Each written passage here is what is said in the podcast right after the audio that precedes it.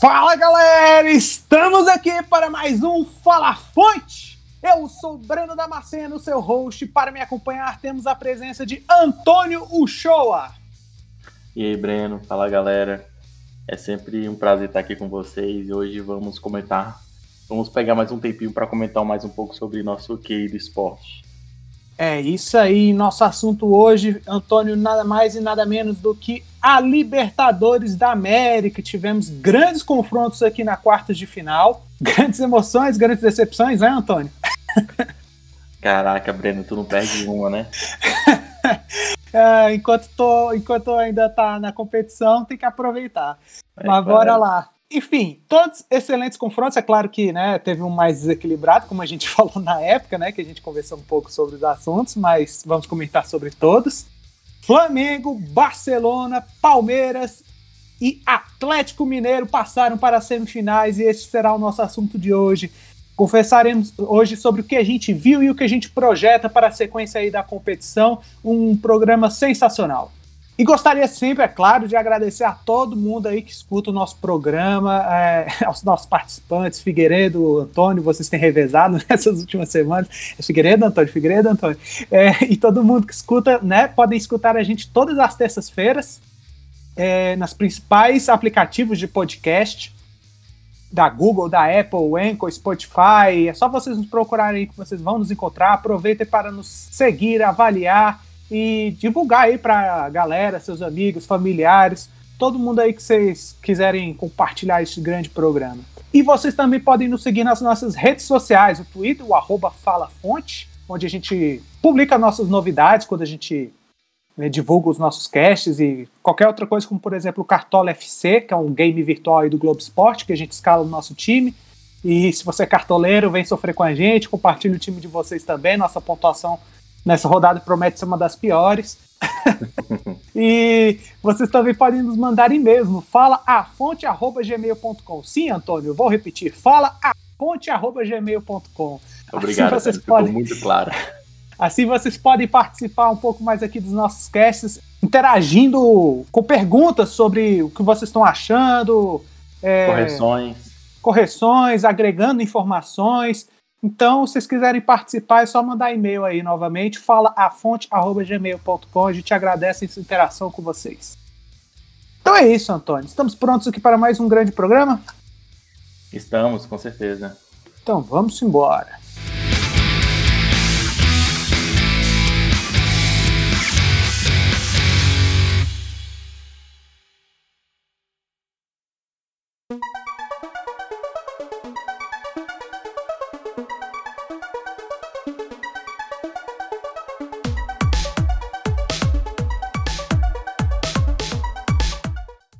É isso aí, Antônio. Estamos aqui para o início do nosso programa, onde falaremos sobre, primeiro, o que vimos nas quartas de final da Libertadores da América. Se concluíram agora na última semana. O último confronto foi entre Barcelona e Fluminense na quinta-feira do dia 19 de agosto. É, e vou já anunciar aqui todos os classificados, né? Eu falei lá na introdução, mas para ratificar, o Flamengo se classificou contra o Olímpia, um agregado de. Né? É, um agregado de 9 a 2, a gente até comentou, né, que era todos confrontos equilibrados, exceto por esse, né? Dava para perceber aí a paridade. Exato. Barcelona se classificou contra o Fluminense de um jeito que eu odeio, é um dos motivos que eu mais odeio esse critério do gol fora de casa. Foram com dois empates, Antônio. Não que o Barcelona não tenha seus méritos, mas foi um 2 a 2 é, fora de casa para o Barcelona, né? Lá no Maracanã. E em casa, no Equador, 1 a 1 Aí, né, critério gol fora de casa, Barcelona superou o time brasileiro carioca. É, a regra é clara, né, Breno? Então, uhum. tá na é. regra é para ser assim. E é. sobre esse confronto, se me permite, Breno, a... eu vi um Fluminense que me surpreendeu, querendo ou não, eu acho que o Fluminense nas duas partidas jogou melhor a... que o Barcelona e um Barcelona que me decepcionou. Eu esperava muito mais desse Barcelona principalmente jogando em casa. Uh, eu acho que o Flu só não passou por detalhes mesmo, possível. Tendo a concordar com você e vamos já já nos aprofundarmos mais neste confronto também, e vocês viram que ele tentou desviar, né? Porque o próximo classificado já tentou evitar aí que continuasse foi o Palmeiras contra quem, Antônio? Contra o, o maior time do Brasil. tá certo. Palmeiras superou o seu rival. São Paulo, rival de muro, né? Principalmente o Antônio. Vizinhos. Vizinhos aí, né? De, os CTs são um do lado do outro, só separados pelo muro. Mas no confronto, primeiramente, foi equilibrado, né? No início, e depois o Palmeiras conseguiu superar bem num confronto por 3 a 0 Empate, né? No Morumbi por 1 a 1 e no Allianz Parque 3 a 0 para o Alviverde. E para finalizar aqui, o River Plate, né? Um, um, grande time aí, né? Nas últimas edições de Libertadores. É, chegou agora até as quartas, sendo eliminado pelo Atlético Mineiro. O Galo está vindo com tudo. O Lembrando venc... que o Atlético também eliminou o Boca, né? Então... Exatamente, eliminou Boca e River, dois gigantes aí, né? Bichos papões da, da Argentina e da Libertadores. É, o Atlético ganhou o primeiro jogo por 1 a 0 fora de casa e segundo zero, é, o segundo zero. E o segundo jogo foi um atropelo por 3 a 0. Então é isso. É, vamos começar primeiro aqui, Antônio, falando pelo confronto mais desequilibrado que se decidiu no prim primeiro jogo. o que, Breno, sobre esse confronto? É um time foi um time de futebol contra um, quase um time sub-20. Um atropelo geral. Não teve, não teve jogo nos dois jogos. Não teve. Pois é. Com todo não respeito. Não tem o que falar. Meu Deus todo... do céu, internacional. Como vocês foram eliminados pelo Olímpia. É, exatamente. Com todo respeito ao Olímpia, que tem muita tradição aí na Libertadores, né? Inclusive o Flamengo nunca tinha vencido o Olímpia até então, em confrontos de Libertadores. É, acho que a primeira coisa assim que se nota é o lado do Internacional, né? Como é que foram dois confrontos 0 a 0 Tudo bem que o Internacional teve, né? Teve chutes, finalizações, mas não conseguiu de jeito nenhum e nos pênaltis foi eliminado. Palmeiras, oh, Flamengo não quis nem saber, mandou logo um 4 a 1 fora de casa e no Mané Garrincha, né? Por causa de público, queriam ter público e no Rio de Janeiro não podia ter. Flamengo foi lá e atropelou também com 5 a 1 sem muitas dificuldades. Então, cara, Flamengo fez o que tinha que fazer, o que o Internacional devia ter feito, né? Porque o Internacional também era mais time do que o Olímpia, na minha opinião. Inclusive, já tinha goleado até por mais, né? Por 6 a 1 E Flamengo foi lá. Sem tomar conhecimento, eliminou o time paraguaio. O que você acha que dá para se tirar desse confronto, o, Antônio? É como se ele não tivesse existido ou tem coisas que o Flamengo pode tirar de, de aprendizado, de confiança? É só não subir no salto alto, só simples isso. Lembrar que o Flamengo foi goleado pelo Inter, né? Então, se não entrarem querendo jogar sério, é... daqui a pouco vão levar outra goleada aí, fica atento. Olha só, o bicho E assim. lembrando, assim. mas lembrando que a Libertadores não vai ser essa moleza aí até o final, não. Apesar de, já antecipando o nosso, nosso assunto, eu acho que o Flamengo é um favorito contra o Barcelona, principalmente é, esse Barcelona que apresentou futebol contra o Fluminense. Ah, sim, com certeza. É, eu acho que foi um confronto mais fácil, né, do que o Flamengo teve nas oitavas contra o Defesa e Justiça. Na minha opinião, era mais time e o momento do Flamengo era mais turbulento, porque tinha acabado de trocar de técnico. E por enquanto o Renato vem fazendo um trabalho aí que é interessante, porque tem quase. São, os jogos são quase todos goleados, né? As vitórias, teve um 2x0 contra o Sport e o jogo de estreia foi 1x0 contra a defesa. Mas ele fez pelo menos uns três jogos horrorosos. Inclusive, justamente esse contra o defesa, na estreia a gente ameniza. E recentemente, né, foi goleado, você falou aí pelo Internacional, por 4 a 0 Nossa senhora, o Flamengo não entendeu nada do que aconteceu em campo. E agora, o último jogo pelo Brasileirão, logo após essa goleada, tudo bem que tinha vários desfalques, né? O Arão, o Bruno Henrique, Thiago Maia, a Rascaeta não podiam jogar, o Rodrigo Caio não pode jogar desde nunca. E aí o Flamengo é, ainda sentia muito mais time que o Ceará, time difícil. Claro, o Guto faz um bom trabalho, mas foi um desastre, nem pareciam profissionais em campo. Errava cada coisa besta, saiu perdendo e o Vitinho empatou. Acabou sendo ótimo. É mais mas me desculpe, Breno. É mais time, é mais, é mais time, time que o Olímpia. Concordo. Mas por que, que você acha que foi assim? Tem esses jogos, são as goleadas, e aí do nada faz uns jogos assustadores assim, pelo menos até agora nessa curta trajetória do Renato. Eu acredito, Breno, que o. assim, não, não tem como comparar o ataque do Flamengo. O ataque do Flamengo é espetacular, ele é, é letal. Se você deixar brechas e, e baixar um pouco o seu ritmo depois de levar um gol, eles vão castigar. E está sendo o Renato. É aquela famosa é, rodar, a girar a faca depois de enfiar. Uhum. Você acaba com o seu adversário. Foi isso contra o São Paulo, foi isso em outros jogos. O Flamengo fez um gol, o time, o time adversário se abalou e ele foi lá e meteu mais um ou dois e acabou com uma partida. E tá sendo assim o, os jogos do Flamengo. Esses uhum. jogos que o time não tá conseguindo, é, que pega uma defesa forte ou, ou, ou consegue aproveitar da, da defesa do Flamengo ainda ser uma, um ponto fraco do time, é, ele encontra mais dificuldade. Por isso que eu acho que uh, adversários como Palmeiras ainda são como se fosse um, uma criptonita para o Flamengo. Eu acho que é um adversário extremamente complicado para o futebol apresentador de Flamengo enfrentar o Palmeiras. Tem uma defesa muito sólida e um contra-ataque muito rápido. Uhum. Pois é, o Flamengo vai ter que achar esse ponto de equilíbrio, por mais que ele tenha ótimos resultados já até agora com o Renato Gaúcho. É, a defesa já há um bom tempo tá rateando, né? Leva pelo menos um gol quase sempre. É, não, é, não, é, aquela defesa antes, é. que estava sendo antigamente, aquela defesa horrorosa. Mas ainda não, comparado com o ataque, você, não, você, você, você coloca o nível da defesa lá embaixo. Pois é, com, do Domi pro Rogério deu uma melhoradinha e do Rogério pro Renato, tudo bem que é pouco tempo, mas deu uma leve melhoradinha também, mas esse jogo de internacional descambou um pouco as coisas. Mas é observar isso aí, tomar cuidado e continuar com esse ataque potente e vigiar um pouco mais na defesa, né? Vamos ver se de repente não. Dizem que boatos aí, né? Rumores de que o Flamengo tá atrás de um zagueiro ainda e a torcida fazendo um grande festa assim no Twitter, né? Tentando, um clamor assim pelo Davi Luiz. Então vamos ver se essa última semana aí de transferências o Flamengo não surpreende aí com algum nome para a zaga e se consegue, né, finalmente recuperar o Rodrigo Caio, porque ele é muito importante nessa zaga. Ah, eu acho que o Rodrigo Caio é tipo o Benítez, considerar como um Benítez lá de São Paulo. Você não, você não conta com ele, cara. Se tiver. Fisicamente, é né? Pois é. Mas fisicamente, meu Deus.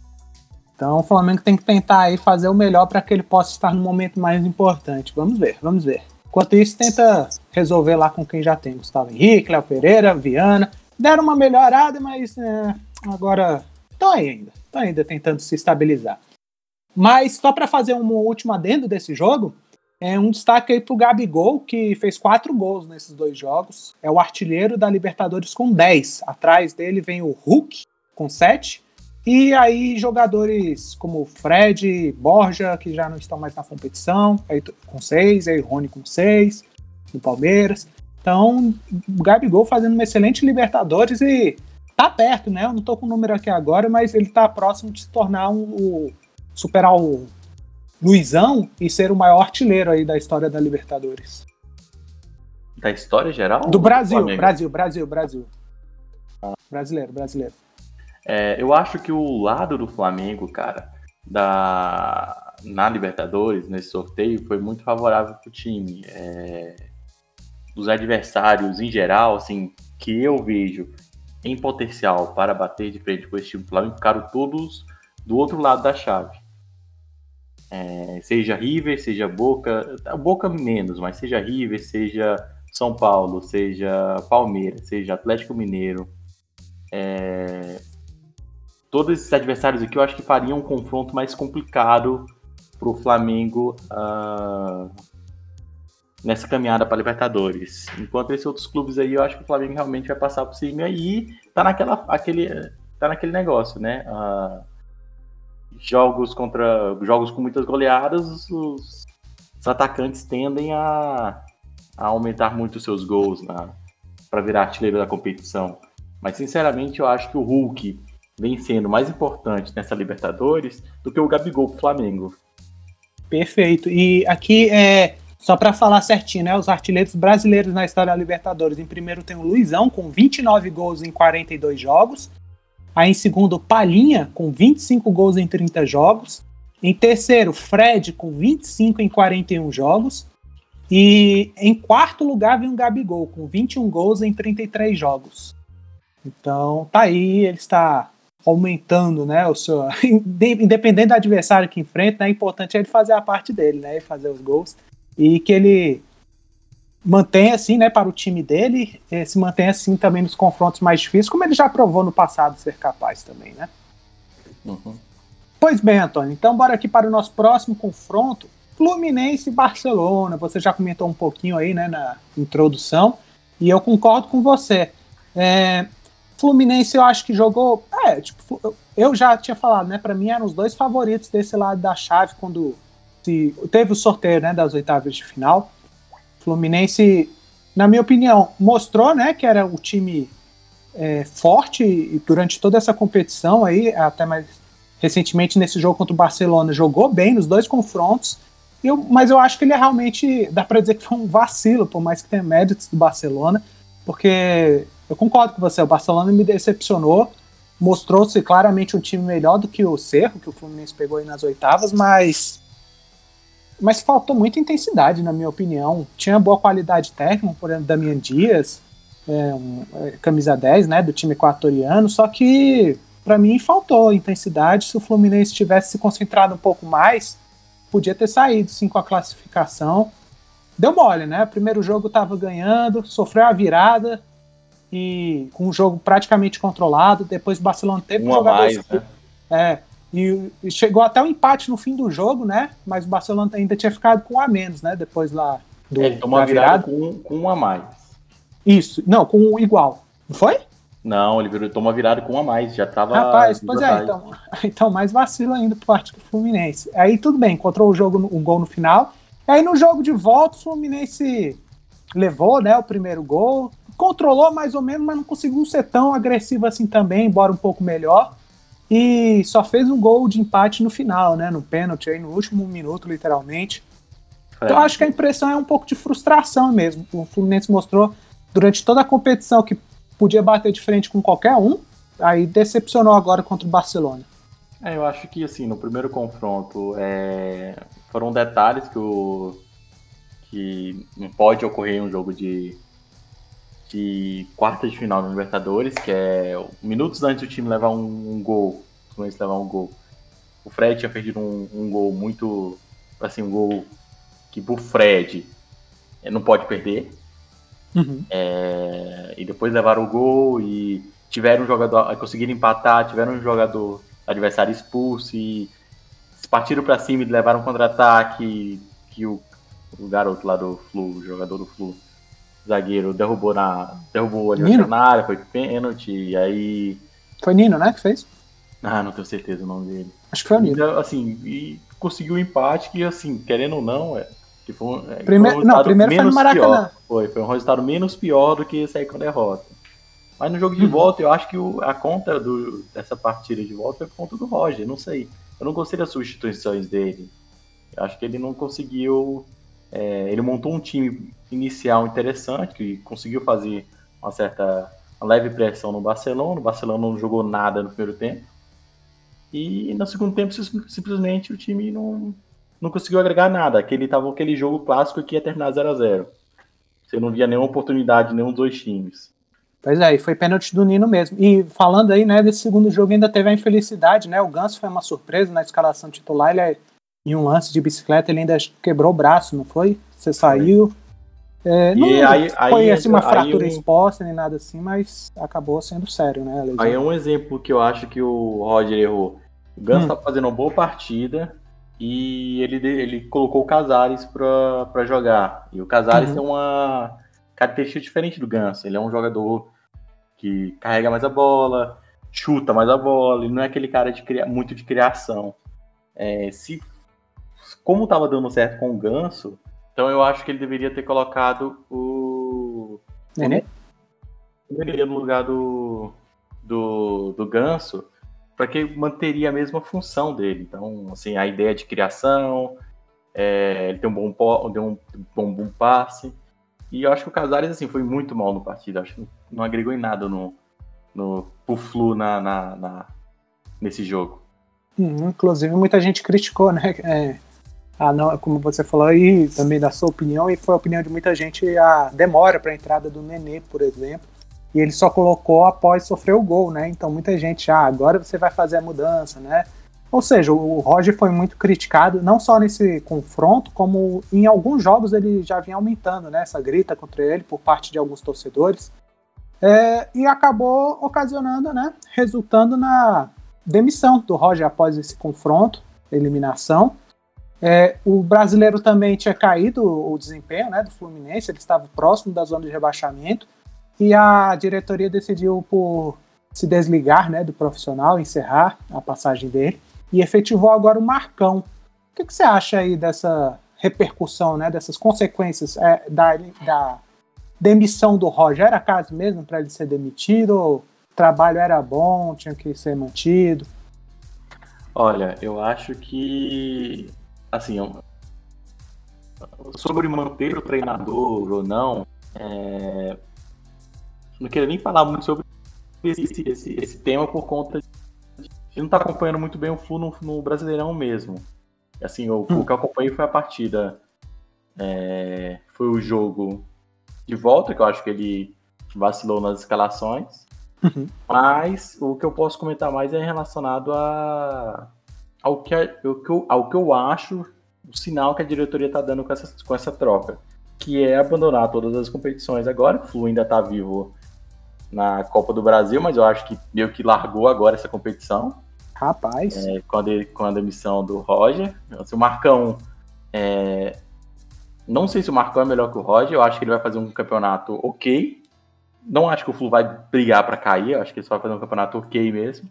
Uhum sei lá, meio que preparar o Flu para Sul-Americanas ano que vem. Então, se não vejo um futuro muito bom pro Flu com essa posição do, da diretoria, com a demissão do Roger. Entendi. Eu, eu já acho que eu vou ser assim, um pouquinho mais otimista do que você. O Marcão ele fez um bom trabalho, né? Depois da saída do Dai Helman ano passado, e aí ele assumiu, e aí fez a transição aí pro Roger. Também não sei, assim, do profissional, né, do Marcão realmente a competência dele. Também não sou, assim, acompanho ferreamente o Fluminense. Mas é, com essa pressão toda, recorreram à casa, né? E eu não acho, assim, que vão desistir da Copa do Brasil, focar mais no, no Brasil. Eu também acho que vão fazer uma campanha decente. É, tem que ver agora, porque quando troca o treinador, né, pelo menos é um cara que já estava lá e já, já tinham tido uma amostra dele. Esse é o ponto positivo. Mas quando tem troca, você nunca tem tanta certeza do que vai acontecer. É, mas eu acho que eles ainda vão fazer sim esforço na Copa do Brasil e para melhorar o, o, a campanha no brasileiro. Eu tenho minhas dificuldades para achar que o Fluminense vai avançar muito mais né, na Copa do Brasil, pode ter chegado no seu limite mesmo, inclusive com essa demissão do Roger. Mas vamos ver. É isso aí, Antônio. Então vamos falar aqui do próximo confronto que se sucedeu na Libertadores. Palmeiras se classificou eliminando São Paulo. Acho que você pode falar bastante sobre esse confronto. O primeiro jogo foi 1 a 1 no Morumbi e o segundo um 3 a 0 com golaços, né, do Palmeiras. É, no Allianz Parque. E aí, Antônio, o que, que aconteceu? Por que, que o primeiro jogo teve esse resultado, pelo menos equilibrado? Aí o jogo você ainda vai falar. E aí o segundo jogo foi um 3 a 0 Olha, cara, eu acho que o placar foi mais elástico do que o próprio confronto. Uh, o primeiro jogo foi decidido em. O São Paulo jogou bem melhor que o Palmeiras. O time do Abel novamente voltou a, a sucumbir ao time do Crespo. Só que no segundo jogo, assim, era de se esperar já. Que o Crespo, uma hora, é, o Abel ia conseguir fazer um, um papel. Um, como é que é? Ia conseguir fazer um jogo melhor que o Crespo. E foi justamente contra justamente em uma partida decisiva. Então, na primeira partida, o que foi decidido, assim, ao meu ver, foi de goleiros. Claramente o Palmeiras tem um goleiro fora da média para o futebol brasileiro, posso dizer assim. O Everton. Grande Everton. Então, acho que não tem nenhum goleiro nível Everton no, no futebol atual do Brasil. E o segundo jogo foi decidido por centroavante, eu acho, cara. Antes do São Paulo tomar o segundo gol do Palmeiras, quando tava 1x0 a partida, o Pablo teve uma chance cara a cara com o Everton e literalmente isolou a bola. Então, é, querendo ou não, assim, o Crespo, o Crespo não foi muito bem na partida, não foi, mas pesa muito você ter um elenco mais caro, um elenco mais robusto para fazer essas para chegar nesse momento da competição. Uh, São Paulo ainda estava sem Luciano, estava sem meu Benítez também, porque o Benítez estava machucado. A gente ficou sabendo só depois do jogo, que foi tipo uma estratégia de São uhum. Paulo para evitar, é, para confundir o Abel na partida, para saber se ia colocar o Benítez ou não. Então. E teve alguns desempenhos individuais importantes abaixo, né? Como por exemplo Rigoni e Daniel Alves. É, o Daniel, não sei, ele, o que ele joga na seleção ele não joga no São Paulo. Ah, então, não, não, não, atualmente não está se esperando muito com dele, não. Uhum. Pois é, aí interessante isso que você falou, realmente acho que teve dois pontos decisivos, né? Primeiro jogo, o São Paulo jogava bem, abriu o placar, né? E o Palmeiras, no segundo tempo, ele empatou o jogo na primeira finalização na direção do gol. Foi uma falta até meio distante, né? Cobrada, e na minha opinião, o Volpe falhou. Ele deveria ter sido capaz de pegar aquela bola.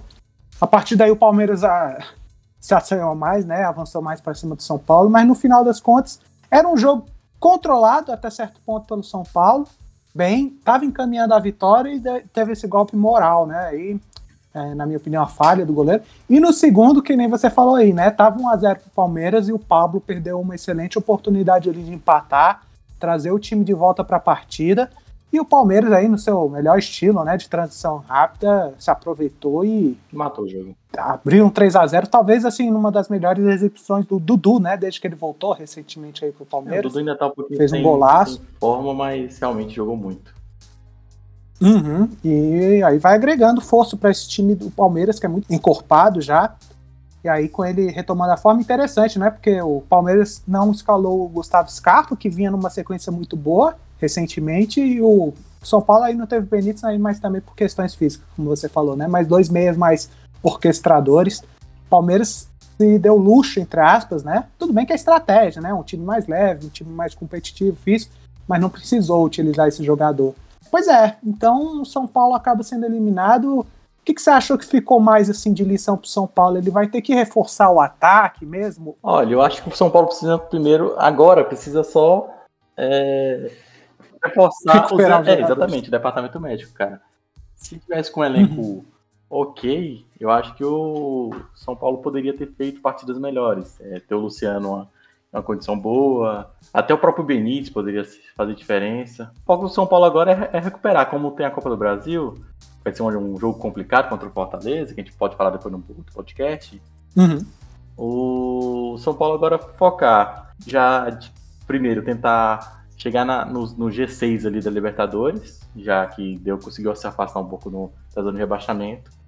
E, e o time não tem dinheiro, cara. Não adianta fazer investimento milionário aí se não vai conseguir bancar depois. O Corinthians está meio que se endividando aí. Não sei como ele vai conseguir pagar esses jogadores depois, seja Roger, seja. Acabou sobrando pro Corinthians na conversa. Não, mas sério, cara, é, são jogadores caros e o Corinthians não tem o, o, a questão financeira que o Palmeiras ou o Atlético tem hoje. Então, ah. é de se preocupar, cara, sobre essas, essa, essa posição do, do, do clube acerca da, da sua situação financeira, que é uma coisa que assim, o Flamengo trabalhou bem e conseguiu chegar aonde está hoje por conta disso.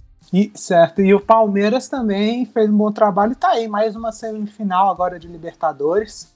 É, foi campeão, né, da, edição passada e se decepcionou na Copa do Brasil, sendo eliminado para o CRB, pelo menos agora, né, tá a um passo de chegar novamente à final. Inclusive, né, só para falar, eu questionei aí o, o ataque do São Paulo, mas só para fazer um adendo, né, que a defesa não pode jogar desesperado daquele jeito que fez, não. No segundo gol do Palmeiras, se eu não me engano, foram duas saídas desastrosas. É, de... ali, o Breno, eu, eu, o, o que eu posso falar sobre aquilo dali, é, eu acho que é mais um erro do Crespo, tá? Porque uhum. a partir do momento que ele tirou o Nestor e colocou o Igor Gomes na partida, ele, ele matou seu, a sua saída de bola. Literalmente, ele matou sua saída uhum. de bola. E isso o jogador, você viu. Você, você mesmo pontuou no grupo, nosso grupo, três saídas de bola seguidas que o time, que o time errou. Uhum. Pois é, aí contra o Palmeiras, deu essa bobeira, ele aproveita e vai lá e mata o confronto. Então, Palmeiras crescendo cada vez mais na competição, vai fazer a semifinal aí contra o Atlético Mineiro, que a gente vai falar agora da classificação dele contra o River Plate, um dos bichos papões aí, né, recentemente na Libertadores. Mas Atlético foi lá e fez duas partidas bem seguras, ganhou o primeiro. Aliás, eu acho, na, na, verdade, que o primeiro tempo não foi tão seguro assim. O Everson teve que fazer defesas importantes, mas a partir daí, no segundo tempo e o, e o confronto de volta, o Atlético soube se impor. Eu falei, se ele jogasse que nem ele jogou contra o Boca Juniors, ele seria eliminado, porque ele realmente foi mal e o Boca podia ter se classificado sim, teve condições para tal. Inclusive teve dois gols anulados, né, pelo VAR. E contra o River Plate foi mais ou menos isso no primeiro tempo do Monumental de Nunes. Mas aí é, depois o Atlético virou a chave e realmente conseguiu ser mais competitivo.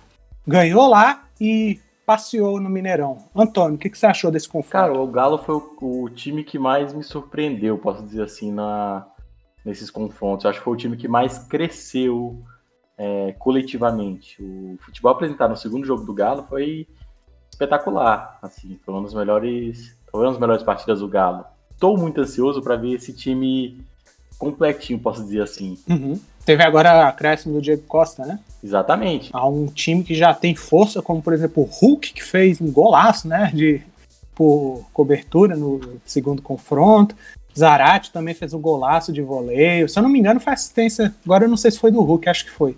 Tá aí, com várias peças e tá chegando cada vez mais. Diego Costa pode acrescentar muito. Vamos ver o que, que o Cuca vai fazer nessa, nessa, nesse posicionamento do, atlet, do ataque atleticano. Agora eu gostaria de pontuar, né? Porque eu já falo que há bastante programa, né? Que eu sou meio desconfiado com o Cuca.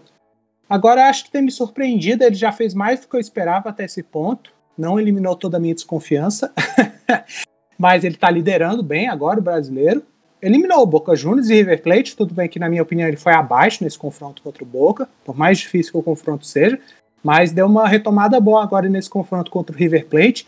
E uma das coisas que mais impressiona é o Atlético tem sido capaz de impor, né, ofensivamente, tem, sido, tem atacado, mas sem prejudicar muito seu sistema defensivo. Uhum.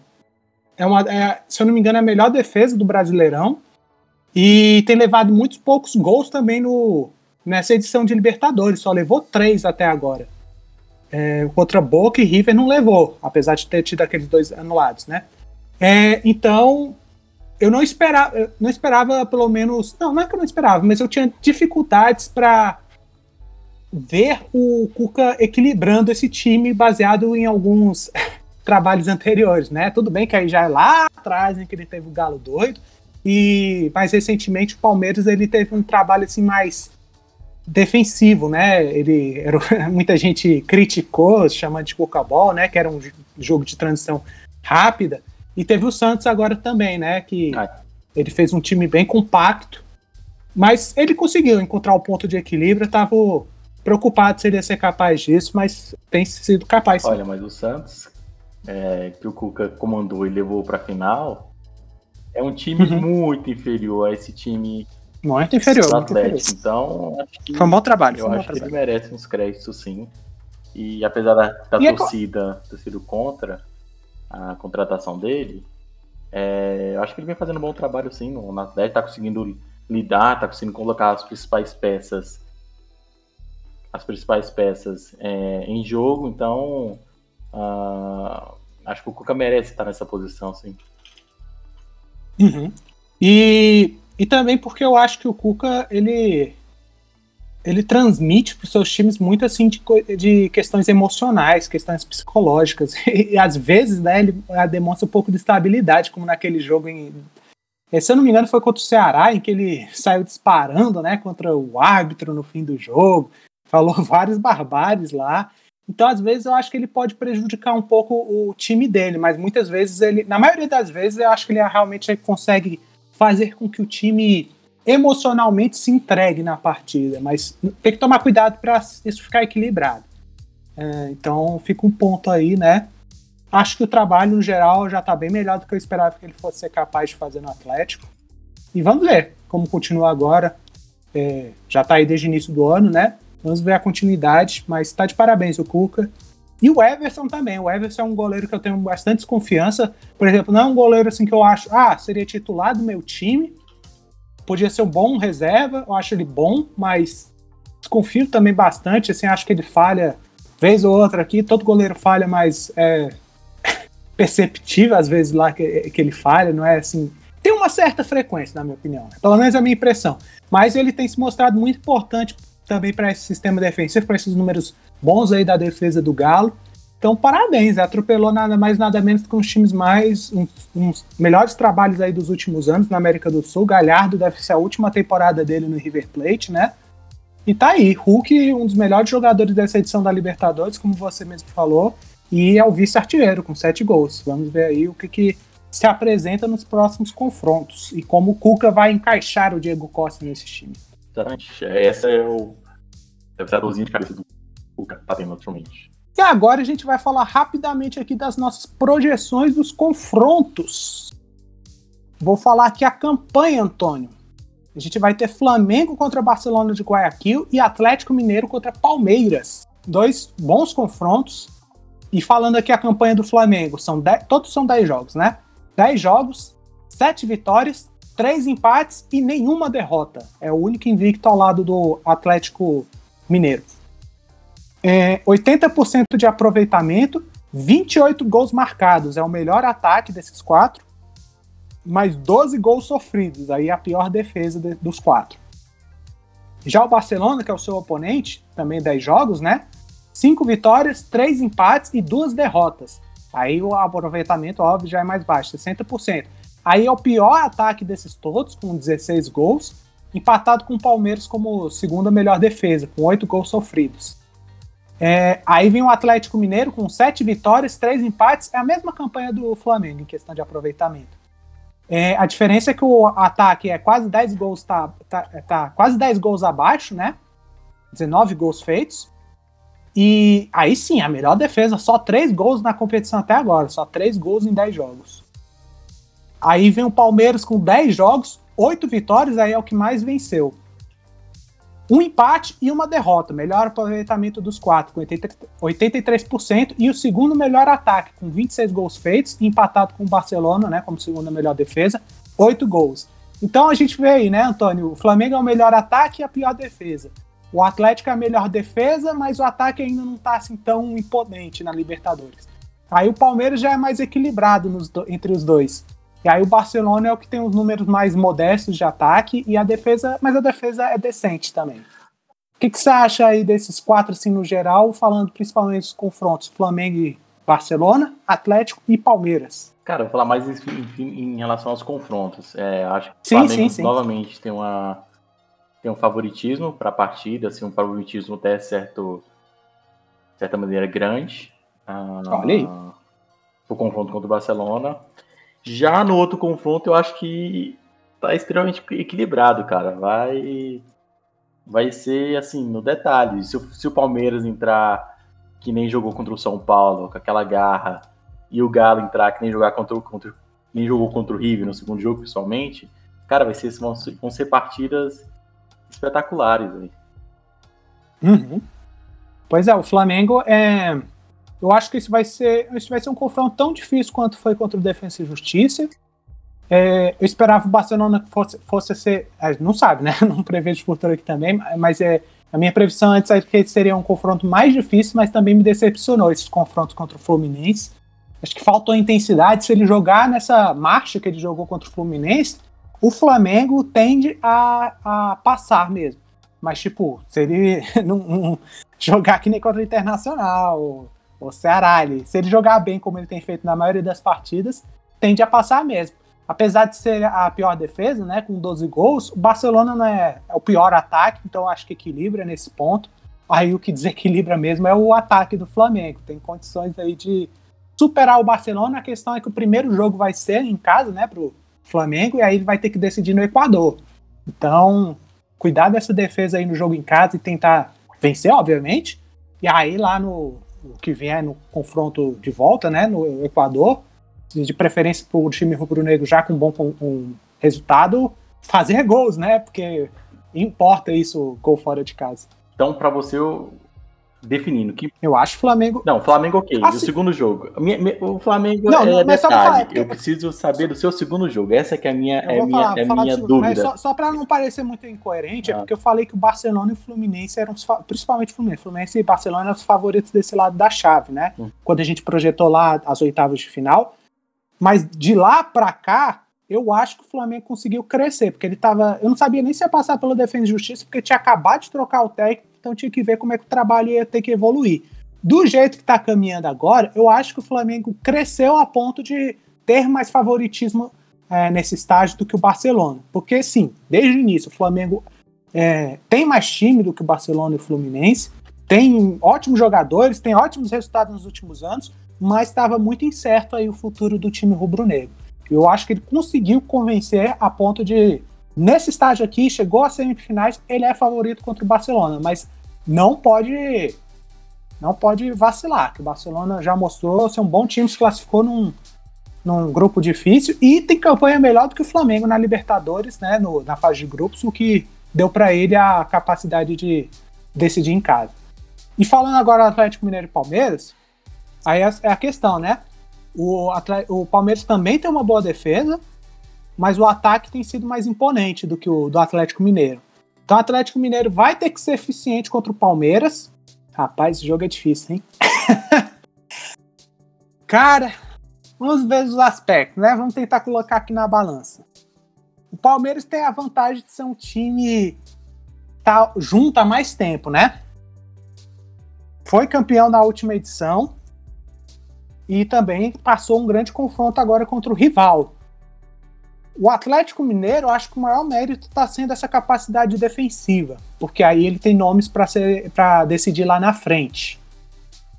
Eu acho ainda que o Palmeiras tem elementos o suficientes para ser considerado favorito nesse confronto. Pelo que eu falei, ele é um time junto encorpado há mais tempo, foi campeão da edição passada, continua com o mesmo técnico, e o Atlético Mineiro é um trabalho mais recente e está se provando muito, vai fazer, obviamente, um jogo super equilibrado, é, mas vai com um time, né, como eu já falei aqui, mais experiente nesse ponto, desses confrontos difíceis. Então, o meu favoritismo é para o Palmeiras.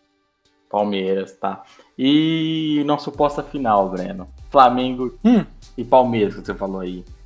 Então, é, mas tipo assim, eu acho que esse jogo eu dou assim, 51% do Palmeiras, 49% pro Atlético okay. e tipo. Eu quero saber. Na, nossa, quero o Atlético saber... passou pelo Palmeiras. Que surpresa, nem um pouco agora. Hum. Eu quero saber no eventual final. É, Flamengo e Palmeiras. Ih, rapaz, a gente já vai falar disso. Ah, cara, aí a final é Barcelona. É a, aí a final é Barcelona e Atlético. Mas se ah, fosse cara, essa final, e aí? Cara, se for Flamengo e Palmeiras, eu acho, olha, palmeirenses podem falar o que quiser. é claro, é, só tô dando aqui a minha opinião e eles podem falar o que quiser no sentido de eles ter a opinião deles também, coisa tal.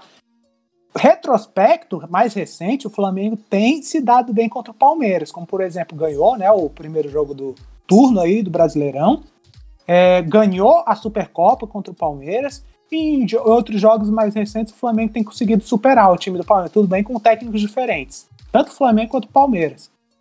Vai ser, seria super equilibrado, mas pelo clubismo e por esses pontos que eu falei, Sim. acho que o Flamengo tem que ver também se o Flamengo não reforça a defesa, né? Vai saber o que acontece. Tende a chegar com um leve favoritismo contra o Palmeiras. É, seria, seria nessa entendi, hipotética final. Entendi. E se fosse contra o Palmeiras e contra o Atlético? Aí também eu, eu daria o favoritismo do Flamengo pelos mesmos quesitos que eu falei que o, o, Palmeiras tem favoritismo contra o Atlético, porque são times formados juntos há mais tempo, né? Aí tudo bem, realmente teve uma troca de técnico aí do Flamengo. Mas a espinha dorsal ali do time já tá experiente, né? Desses últimos três anos, enfrentando finais, é, competições difíceis, com adversários difíceis, então acho que tem uma experiência ali já agregada, enquanto o Atlético Mineiro é um time forte, formado agora, buscando esses grandes títulos. Então, acho que o Flamengo teria menos pressão e mais rodagem, né, nesse recente, do que o Atlético Mineiro. Então, acho que esse, esse é o ponto que desequilibra, tanto entre Flamengo e Palmeiras, para o Atlético Mineiro, que são três ótimos times. Pelo menos são os meus critérios, os torcedores espero que eles entendam, mas podem ter, todas as opiniões diferentes aí são muito bem-vindas, sendo respeitoso. Entendi. Galera, relaxa, se o Breno falou que o Flamengo é favorito, é, se preocupem, flamenguistas. Mas é, podem se preocupar. Enfim, são só minhas visões aí, eu não sei se você compartilha, Antônio. Olha, a minha, a minha visão sobre o, o confronto, eu acho que o, Palme o, o Flamengo teria mais dificuldade enfrentando o Palmeiras do que o próprio Atlético. Mas é um, uhum. jogo, é um jogo único, né? Então, é, o jeito que o time entrar na partida vai variar muito, não tem jeito de se recuperar. Então, final de Libertadores tendo jogo único, essa é a diferença. É o jeito que você. É, o jeito que o seu time entrar com ânimo na partida pode decidir é, o jogo. Então, realmente, então bora ficar aí, por enquanto nas semis, com os nossos pois é. favoritos. É. nossa ideia de ser favorito para depois a gente falar um pouquinho sobre essa final, que eu torço que seja Barcelona versus qualquer um. a qualquer um? Qualquer um. Mas pode ser até o Palmeiras? Pode ser até o Palmeiras. Pra perder do Barcelona aí, também. tricampeão da América? pra perder do Barcelona também. Então tá. Então só pra Não, finalizar Brincando, aqui... mas brincando. Eu acho que, assim, se tiver um time brasileiro pra torcer nesse, nesses confrontos aí, eu acho que o Atlético teria um time que teria minha torcida. Beleza. Tua torcida. Minha torcida, exatamente. é, é, então é isso. Então, só para ratificar aqui, Flamengo. Não acho que seria surpresa o Barcelona passar pelo Flamengo, mas acho que seria frustrante é, para as pretensões rubro-negras. Agora, por parte de Atlético e Palmeiras, não é nem surpresa nem frustração por nenhum dos dois lados, porque são os dois, dois times muito fortes. Qualquer um pode chegar aí na final. E é isso mas não colocamos mais aqui, né, os carros na frente dos bois. Vamos ver ainda o que vai ter a final, mas já demos aqui as nossas projeções. E encerramos aqui mais um programa, Antônio. Gostaria de agradecer a você e a todos os ouvintes que passaram aqui essa hora com a gente. Ô, Breno, eu que agradeço a oportunidade de, de sempre participar, é, sempre que posso participar desse programa contigo. É sempre, como eu sempre falo, é sempre muito divertido comentar, seja zoeira, é, sobre futebol. E precisando, tamo aí. Agradeço todo mundo que está ouvindo é, e, e, acompanha a gente. Continue aí que tem novos projetos vindo aí. Perfeito. E gostaria de anunciar, galera, vocês podem continuar nos ouvindo toda terça-feira é, nos principais plataformas de podcast, Pocket Cast, Anchor, Spotify, é, da Google, da Apple, é só vocês nos procurar que vocês vão nos encontrar. Aproveite para nos avaliar, nos seguir e divulgar aí para seus amigos, familiares, coloca aí nas suas redes sociais, Twitter, WhatsApp, coloca aí, galera, aqui fala fonte, programa legal, podcast, futebol, esporte. A gente agradece e ajudar a divulgar a nossa palavra. Aproveite também para nos seguir nas nossas redes sociais, o Twitter, arroba Fala Fonte, e o e-mail, fala falafonte.gmail.com. Vou repetir os dois. O nosso Twitter, arroba falafonte, e e-mail, falafonte.gmail.com. Você... Isso porque eles podem voltar, né, Antônio? Você não vai repetir, mas eles, eles, podem muito bem voltar lá no aplicativo. mas tá aí. É... Aí você nos manda e-mails, nos segue lá no Twitter. Valeu, galera. Gostaria de mais uma vez agradecer a todos vocês e mais uma vez Antônio e falar até a próxima. Valeu, obrigado. Falou. Falou. Falou.